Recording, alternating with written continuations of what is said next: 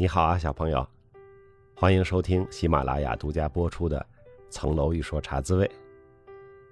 上个周末，北方下了好大的雪，一下子气温就低下去好多。我已经把我冬天最强力的保暖设备都拿出来了。这场雪来的比较早，但是在我的记忆里，十一月初下大雪也不是没有发生过。到了周二、周三之后，气温有所回升，我的防寒等级下调了一些。具体的说，就是把最厚的羽绒服换成了中厚的羽绒服。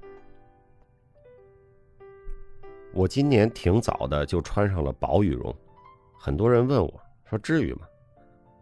我说：“那你是不知道，早上七点多钟在街上骑车有多冷，我恨不得来一套外卖骑手的挡风棉被了。”这周呢，我是为了卖书啊，也到处跑。周三跟古典老师有个直播的对谈，可能你看过了，聊得很愉快。周四和教书匠小夏老师录个视频，大家可以关注一下他的抖音号。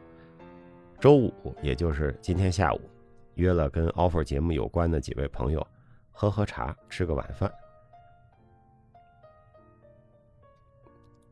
作为一个新书的作者。我是很期待我的 book tour 的，但是疫情影响，暂时还是以线上的推广为主。过一段时间哈，我期待着在各地的书店里见到小朋友你。今天我们接着聊留学的困难。上周说了吃的困难，那是一等一的困难。人是铁，饭是钢嘛，肚子不饱，其他都谈不上。我怀疑我的饥饿易怒症就是那会儿加重的。有的小朋友可能不怕饿，每个人的点都不一样。我听说啊，有的给钱特别多的外国石油公司面试人，他会问你：饿、渴、冷、累、困，你最怕什么？要是问我，那我只能回答我都怕，并且想问问贵司招人都想干嘛呀？今天讲讲我在英国学习上的困难。一开学，老师开了书单。有两种书你必须得有，一个是主要的那个课本儿，还有一个学法律嘛，就是相关的案例，就是判决。课本都很贵，三四十磅一本很常见，还有更贵的。四门课光买书可能就得花二百磅。有一个能稍微便宜点的方法，就是去复印，图书馆借出来，拿到学校专门复印书的地方。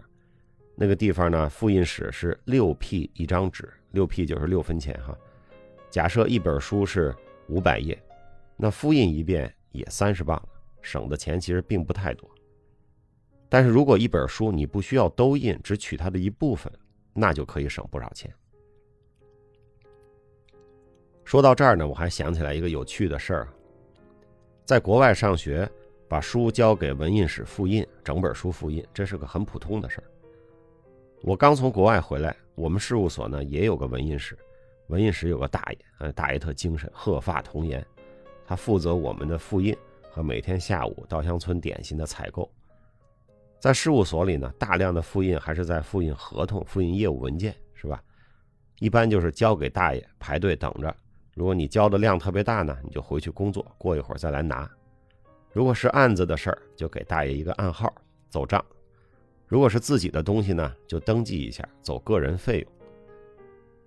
有一个和我差不多同期来的，也是年轻律师，我记得好像是个美国的 J.D.，他在国际所也工作过一段时间，他就很习惯印书。有一次他看到一本书不错，他就拿到文印室，正好大爷不在，他就把书放那儿，在那个登记表上写了一个整本书复印，走我个人费用。过一会儿大爷回来了，拿着书找到他。很生气的说：“这本书多少钱？我给你买。”这就是文化差异，是吧？这位 J.D 的朋友认为印书就是文印史的事儿，但是大爷认为呢，印书就是给他增加了额外的与业务无关的负担。虽然你登记了个人费用，但是大爷也不觉得这是他应该干的事儿。我当时买书呢，采取的办法就是主要的课本买下来。有一本特别厚的，叫 EU Law，涉及了我选的三门课，可以作为一个基础的教材。那这本书呢，我就买了一本全新的，挺贵也挺厚的。还有一些辅助的书，我就买了一些二手的啊，学校的书店还有周围的一些书店有一些二手书会便宜一点，或者说版本相对旧一点。案例呢，我就是去图书馆看，看不完就复印带走。我当时是没有电脑的，宿舍楼下有个计算机室，那儿可以用计算机，那儿可以上网，但是总是要排队，并不是特别方便在网上看东西。我记得我当时盘算着哪本书买新的，哪本书买二手的，哪些复印，我这自己那账算了好久啊，舍不得买书花那么多钱，因为也不太习惯，咱们国内的书一直都比较便宜。那书店我也是，啊，不同的日子有空了就去看看，进进出出好几次，磨蹭了两三个星期，才把这点买书的事办好了。一开始上课呢，就出现了新的困难。就欧盟宪法那门课还算好学，因为它就是国际条约嘛，咱们在国内也学过。对我来说不熟悉的呢，是欧洲人权公约，还有其他的一些条约之下。有些案例涉及到一些过去没有怎么接触过的，比如说性别的改变，啊，人工流产或者其他形式的婚姻，这当时在国内我是没有接触过的。要把这些事儿的背景都搞搞明白，还有在当地的这个文化、法律政策下一直都是什么样的，这需要花不少时间。而且因为它是欧盟的法律，但是欧洲各国的风俗和政策也很不一样。二十年前哈，我们学的时候。爱尔兰是有很多焦点的案子的，因为爱尔兰是一个天主教的国家，整个欧洲呢都比较偏向自由了，尤其是西欧哈，像荷兰，包括英国也比爱尔兰要自由得多。那爱尔兰是天主教国家，而且它跟英国又有点历史上那个情节，是吧？所以他就总有点故意跟英国反着啊，英国越怎么着，我就越不怎么着。比如说人工流产这件事儿，爱尔兰到二零一八年才合法。上一任爱尔兰总理。好像是叫瓦拉德卡是吧？他有印度血统，而且他是公开的一个同性恋人士。当时我看到他当选的时候，我有一种哇，这是爱尔兰吗？爱尔兰真是已经轻舟已过万重山的感觉。欧洲统一市场这门课的难度在于内容分散。我们说过，这是货物、人、资本啊，还服务的自由流动，这本身就是四个大的话题。而这门课的讲课的老师呢，也总是换，经常有些做欧洲法案子的律师来讲课来代课，这样呢有好处，多接触了很多人很多观点，也有坏处，就是缺乏一致性。本学期我在北京大学讲英文写作，就是类似这样的课程，我不知道听课的同学们感受如何，一个律师讲两次讲三次，然后又换一个人来讲。是不是连贯？是不是一致啊？我就不知道了。就所以它就是有好处也有坏处。欧洲统一市场呢，有些背景知识也是需要一个外国的学生努力去了解的。比如说巧克力，比利时啊，大家都知道比利时巧克力特好吃，为什么呢？比利时对巧克力里含 COCO 的含量是有很高的要求的。具体的标准我忘了啊，大概是百分之七十级以上的这个 COCO 含量。才能在比利时叫巧克力，但比如说德国、法国其他国家没有这要求，那德国公司做了一个含有百分之五十 COCO 的巧克力，拿到比利时卖，哎，就被比利时工商局给下架了，说你这不能叫巧克力，因为你不符合我这个百分之七十几的这个要求。那德国巧克力公司他就可以起诉，说你这个比利时你是用你国内的技术标准影响了欧洲内部的货物的自由流动。是吧？你设立一个高标准，然后就把国外的巧克力都排除了，这不行。共同市场里涉及到人呢，也可能会牵扯一些宪法呀、人的权利的问题。比如刚才咱们说了啊，爱尔兰不许做流产术，那么一个女生去欧洲其他国家做了手术，回来了，爱尔兰要用国内的法律来罚她，她就不服，她说：“你这是妨碍了欧盟规定的 free movement of service。”就是服务的自由流动，我去国外接受手术，也就是去接受服务，你不让我去接受这个服务，处罚我，你这不就是妨碍了欧盟之内的服务的自由流动吗？这个服务的自由流动，除了服务的提供者可以过来提供服务，也包括接受服务的人可以去其他的国家自由的去接受服务啊！你现在不让我去，你罚我，你就违反了欧盟的法律。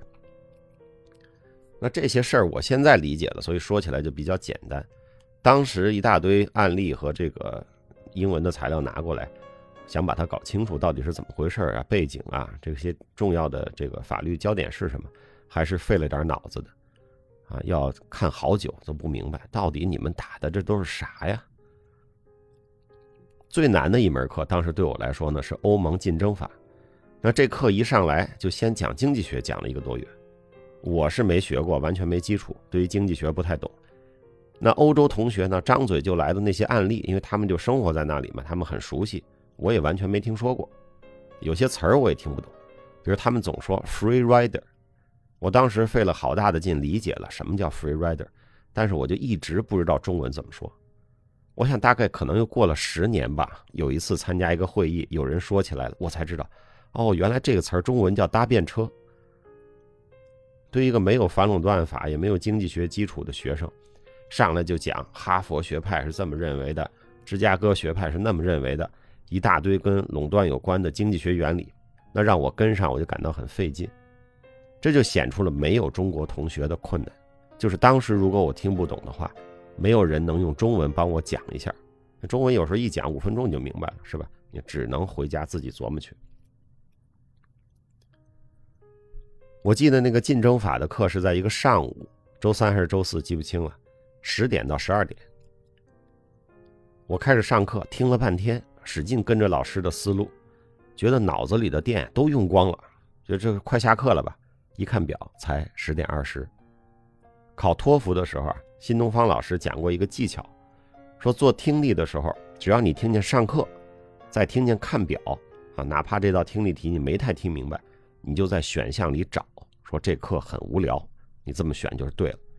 我当时就是新东方听力题的真人秀啊，上着课听不懂，不停的在看表。后来我带孩子有时候也有这种感觉哈，感觉已经玩了半天了啊，耐心已经消耗殆尽了。一看表，怎么才过了二十分钟？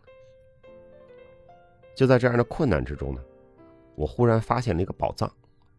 原来咱们说过啊。LSE 和 UCL 还有亚非学院这几个学校是可以互相选课的，而且他们的图书馆也是可以通用的。我呢来到了亚非学院的图书馆，发现是二层还是三层记不清了，一整层都是中文书。我就像发现了四十大盗宝藏的阿里巴巴，大叫着芝麻开门了。在接下来的一年里，我自己又给自己开了一门课。我就在这个宝藏的图书馆，对中国当代文学做了一次遨游和巡礼。小朋友，本周先聊到这儿。你听过的最难懂的课是什么？还有饿渴冷累困，你最怕哪样呢？欢迎你给我留言。双十一刚过，东西买的差不多了，我们应该让眼睛和手指头都休息一下，放下手机。请努力找时间读书，请努力找时间锻炼，请多多帮助他人。小朋友，我祝你周末愉快，我们下周再见。